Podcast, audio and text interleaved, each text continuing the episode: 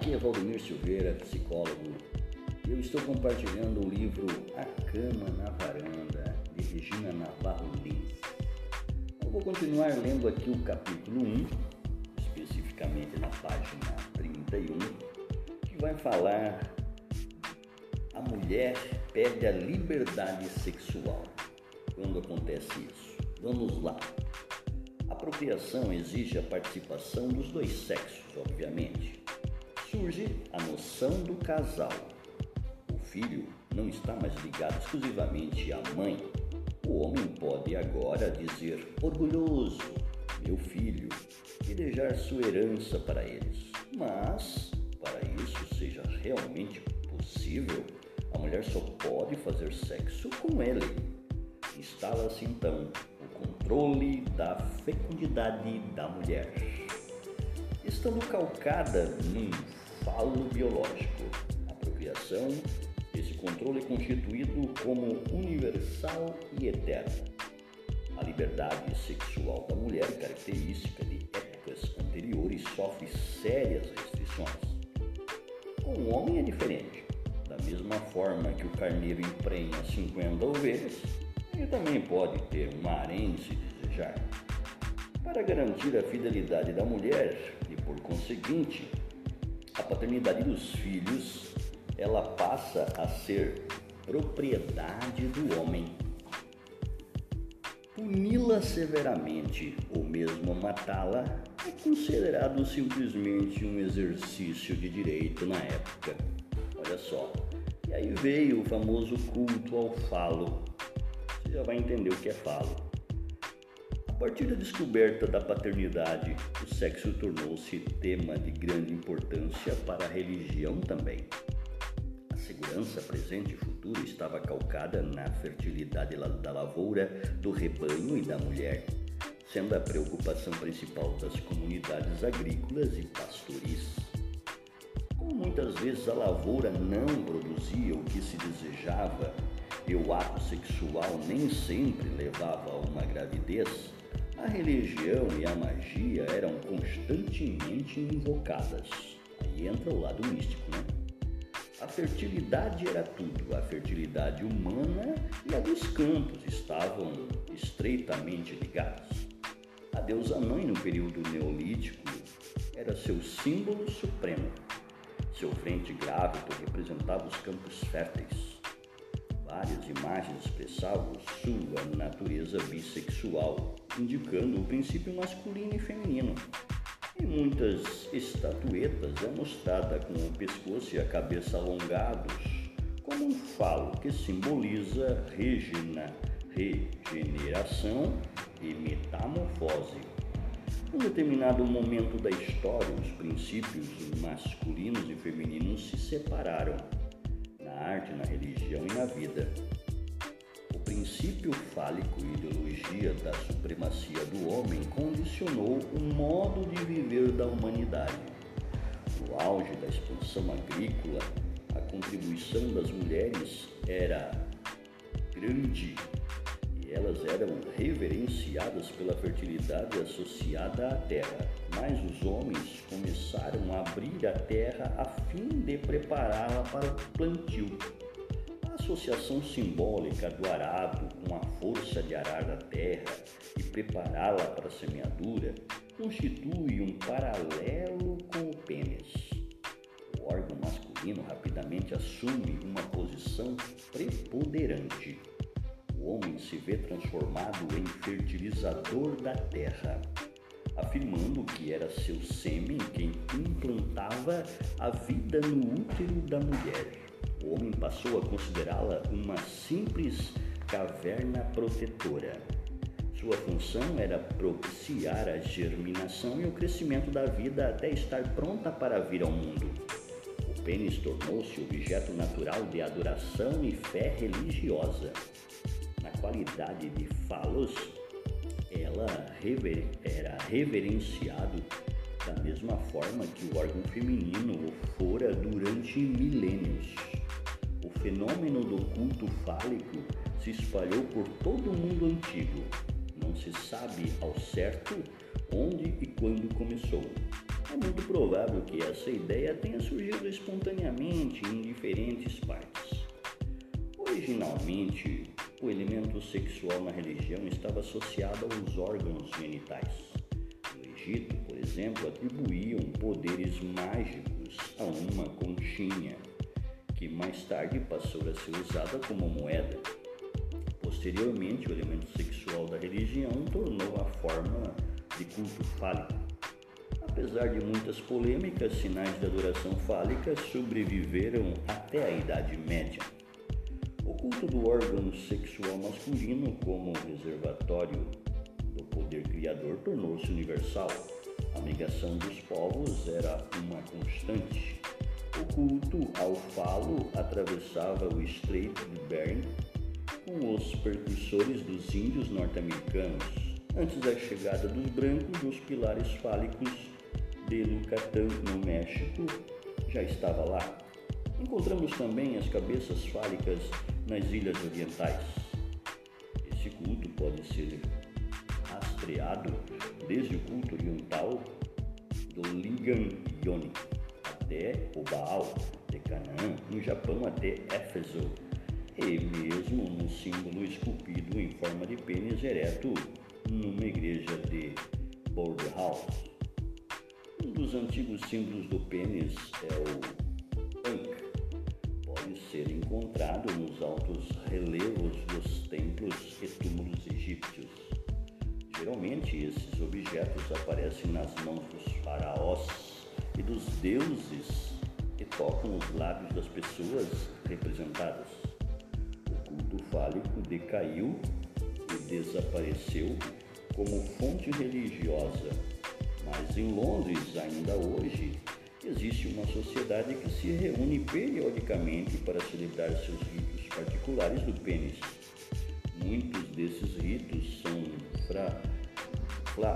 flagrantemente de ordem sexual em sua execução, e o grupo está em contato com outros localizados no país e no exterior. As antigas civilizações tinham uma atitude bastante diferente da nossa diante da nudez e do sexo. Desconheciam o conceito de obscenidade. Por mais que as imagens dos órgãos sexuais masculinos e femininos fossem exageradas e distorcidas, eram encaradas com naturalidade.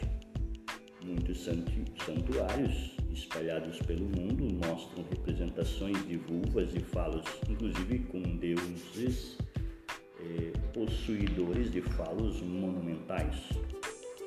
Essa valorização do pênis ereto de grandes proporções permanece bastante atual em nossos dias. O comprimento, a grossura e a rigidez do pênis, assim como o desempenho sexual, são causas de constantes preocupações e não raro sofrimento para o homem atual. O culto ao falo continua presente, embora de forma inconsciente ou disfarçada. Algumas mulheres relatam seu constrangimento no início da relação sexual. Ao perceberem o parceiro tão atento ao seu pênis ereto, sentia-se quase excluídas dessa relação do homem e seu órgão sexual.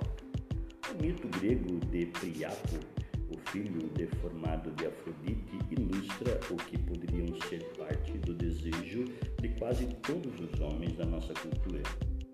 Possuidor de um pênis enorme, permanentemente ereto, exercia uma atração magnética sobre as mulheres, que logo se apaixonavam por ele. Priapo estava disposto a corresponder às solicitações das mulheres dizia estar pronto para engendrar cidadãos, um sexo fecundante a serviço da pátria. De acordo com o mito, os homens da ilha de Lampapsco tinham inveja do enorme sucesso do deus com as mulheres e conseguiram expulsá-lo da ilha. Não esperavam, entretanto, ter de enfrentar a paixão das mulheres por Priapo. Elas rezavam, elas rezaram em unissono aos deuses. como resultado, todos os homens da ilha foram atacados por uma doença nos órgãos genitais. Consultando o oráculo de Denona, foram avisados de que o único meio de conseguirem recuperar a saúde e o êxtase sexual seria convidar Priapo a voltar para o meio deles. Não tendo outra alternativa, os homens cederam. Em memória da doença e para homenagear Priapo, moldaram imagens fálicas para si mesmo. Priapo voltou à ilha e ali recebeu as funções de Deus dos jardins.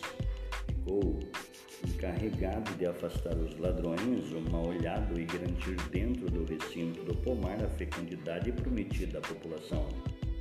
O Deus do Hebreus de decreta que o homem e a mulher devem crescer e multiplicar-se, demonstrando haver uma indulgência sexual.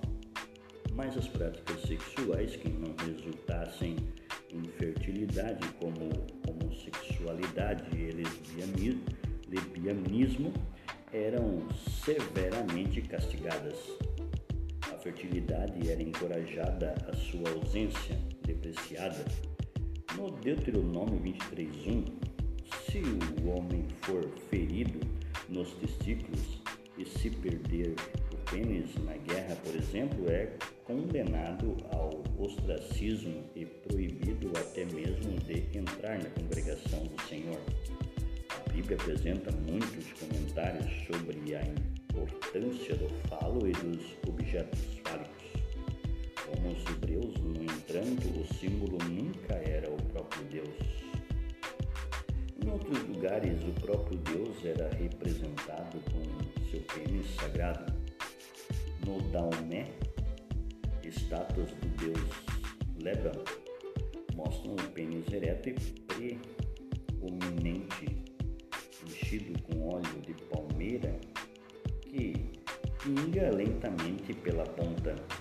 As mães oram ao Deus num rito de fertilidade. O sêmen divino, o sagrado óleo da palmeira, torna-se também significativo na preparação de comidas sagradas na limpeza do corpo e na feitura de bálsamo para friccionar os órgãos genitais do homem e da mulher antes e durante a atividade sexual. Em alguns antigos templos dedicados a divindades fálicas, o deus esculpido em maneira era visitado por tanta frequência por mulheres estéreis esperançosas que o pênis se desgastava pelo manuseio, pelos beijos, ficção e sucção que era submetido. Para solucionar o problema, os sacerdotes fabricavam um falo muito comprido que emergia de um orifício entre as coxas do Deus. Quando a ponta se desgastava, eles, por trás da estátua, davam marteladas, empurrando um pouco o pênis. Entre os romanos encontramos variados ritos de fertilidade. Nas festas comemorativas de entrada da primavera, grandes representações de pênis eram carregadas ao redor dos campos a serem arados. Fertilizar os campos com o sêmen do homem também foi um costume muito difundido. Havia entre eles rituais mais explícitos. Mulheres normalmente recatadas e educadas desesperadas em, em suas tentativas de engravidar, copulavam sem parar com estranhos nas ruas, sem qualquer restrição por parte dos maridos. Outras entravam em frenesi, enfeitadas de flores, cavalgando estátuas de pênis enormes, esfregando neles até suas uvas ficarem machucadas. Virgens copulavam com deuses a fim de serem férteis e úteis para seus maridos. Bem, espero que vocês estejam gostando dessa, desse histórico ao pênis e ao falo. E vou parando por aqui, que tem mais para futuro. Um abraço a todos e até o próximo áudio.